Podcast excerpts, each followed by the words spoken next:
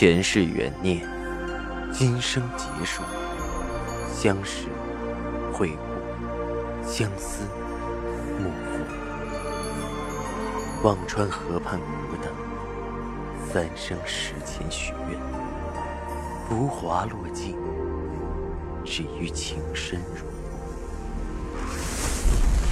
欢迎收听由喜马拉雅出品的《情似故人来》，作者。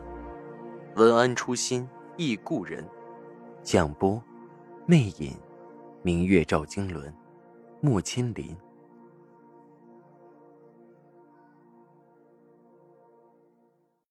二百三十七集，摸了摸心口，还是热乎的。佩兰把孩子抱了起来，看着杜仲说道：“给他口吃的吧。”杜仲没有点头，也没有摇头，目光有些沉重。佩兰把孩子抱了起来，把包袱里的干粮用水化开，含在自己嘴里捂热了，慢慢的送进孩子的嘴里。佩兰的动作很轻柔，过了半个小时左右，孩子忽然打了个嗝，睁开了眼。早晨的阳光打在孩子的脸上，柔柔的泛了一层金光。孩子的眼睛黑黑的，看着佩兰，忽然笑了。他的笑容纯纯的、甜甜的。那一瞬间，佩兰的心软的几乎要化了，不禁抬眸看着杜仲：“咱们把这个孩子抱走吧。”杜仲皱眉：“咱们自己走，还费力气，再抱个孩子。”说着，看了看佩兰怀里笑得很甜的孩子，却也有些说不下去。刚刚经历过丧子之痛的杜仲、佩兰，看着怀里甜笑的孩子，忽然就想起了自家的杜若。他小的时候，不像杜鹃灵慧的直眨巴眼，杜若整天傻乎乎的笑着，可那个傻笑的孩子却早早的走了。想到这里，杜仲再也狠不下心说别的话。佩兰伸手摸着孩子的小脸儿，不由喃喃自语着：“你看他这小脸儿，多像若儿小时候，喜滋滋的。”说着抬眸看着杜仲：“你说，老天爷是不是可怜？可怜咱们没了女儿？”又送咱们一个，杜仲的心也软了下来，却还有丝犹豫。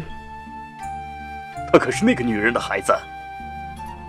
佩兰有几分失神，孩子的爹也不知道是谁，但杜仲和佩兰都清楚，肯定不是赵世南的。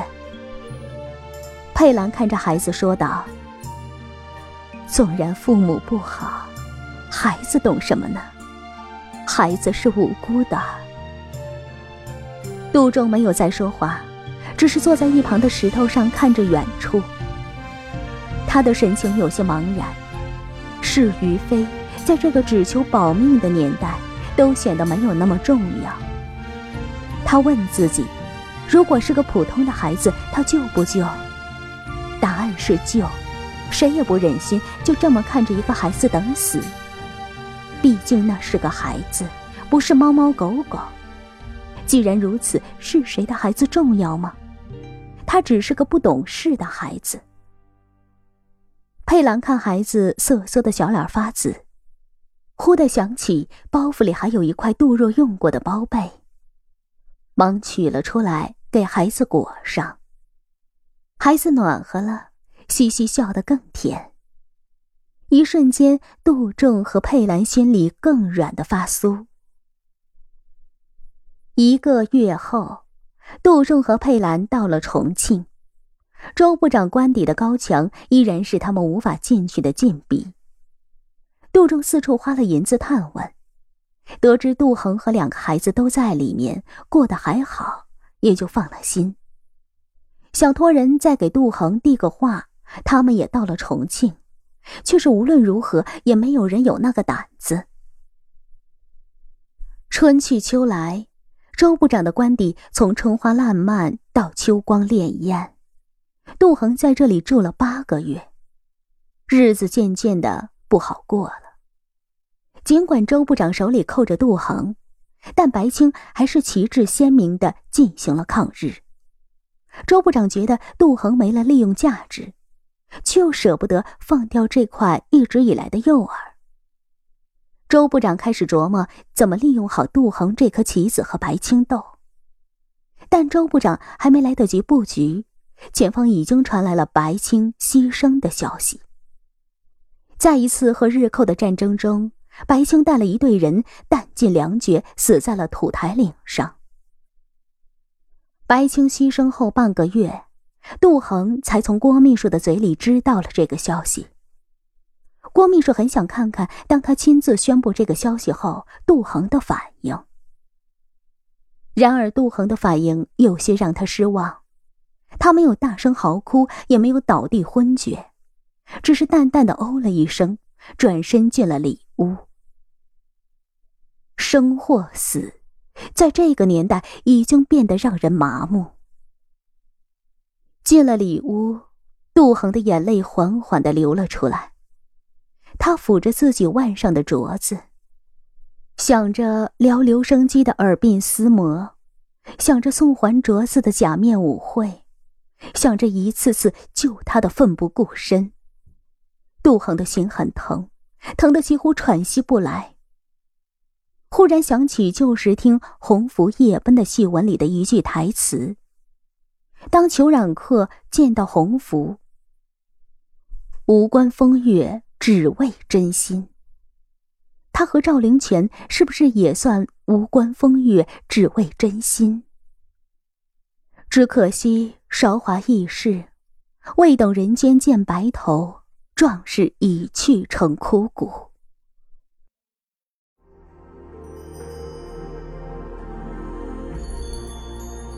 您正在收听的是喜马拉雅出品的长篇穿越小说《情似故人来》。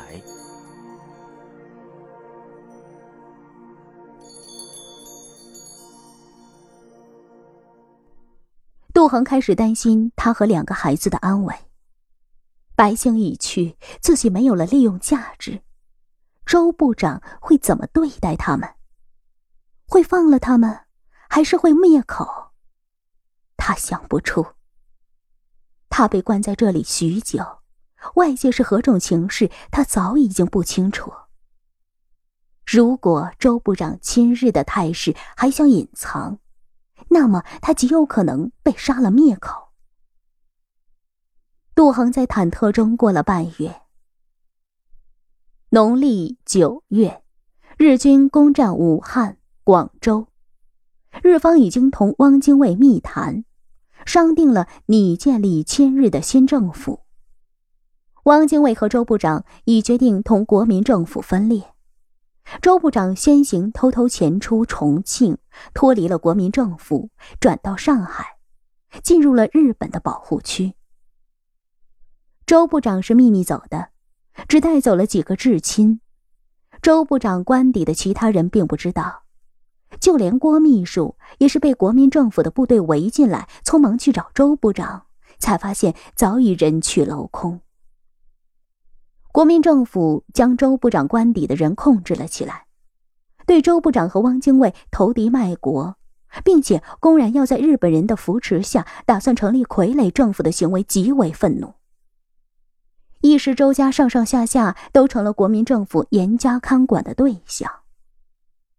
杜恒心中着急，看守的一批换了一批，他却始终做着阶下囚。便是他可以，孩子们又怎么办？必须趁着这个机会争个自由之身。杜恒对着守卫的国民政府的士兵恳求着：“我们不是周家的人，我们是被周家关起来的。”但是无论他怎么说，他住着的还是原来被软禁的屋子，甚至原来还可以在院子里放放风，还有下人服侍，现在却只能待在屋子里。甚至连一日三餐都是粗陋简旧。思恒都有些感染了风寒。杜恒问的多了，士兵便不耐的回答着：“你说这些没用，我们要等上面的命令。怎么处置收下的人？上面还没确定，我们也不能做主。”阎王好见小鬼难缠，看门的小兵始终不肯通融，哪怕向上头递个话，说这里有几个周家软禁的人，也怕惹了是非而不愿意。杜恒无法，只得继续在屋子里挨日子。自由依然是那么奢侈。这天，杜恒依然到了门口，正要继续和士兵蘑菇，忽然听到院子的大门口传来几句带着扬州口音的声音。杜恒心里砰的一下，急忙用扬州话喊着：“门外的是扬州人吗？可不可以进来说几句话？”杜恒现在无所不用，这种攀老乡的手法也手到擒来。守门的士兵听不懂扬州话，便没有搭茬。杜恒又喊了两遍，终于从门口进来一个细眉细眼的年轻人，看着级别似乎比守门的高一些。守门见到他，敬了个礼。那人看着杜恒：“是你在叫啊？”杜恒点点头：“是我。麻烦你向上禀告一声，我们也是周部长的囚犯。”能不能先核实我们的身份，把我们放了？这还有两个小孩，小的都病了。那人没有说话，只是细细打量着杜恒。杜恒继续套着近乎：“听你的口音，倒像是扬州顾家庄的，是吗？”听众朋友，您刚刚收听到的是喜马拉雅出品的长篇穿越小说《情似故人来》。作者：文安初心忆故人，播讲：魅影，明月照经纶，莫千林。更多精彩有声书，尽在喜马拉雅。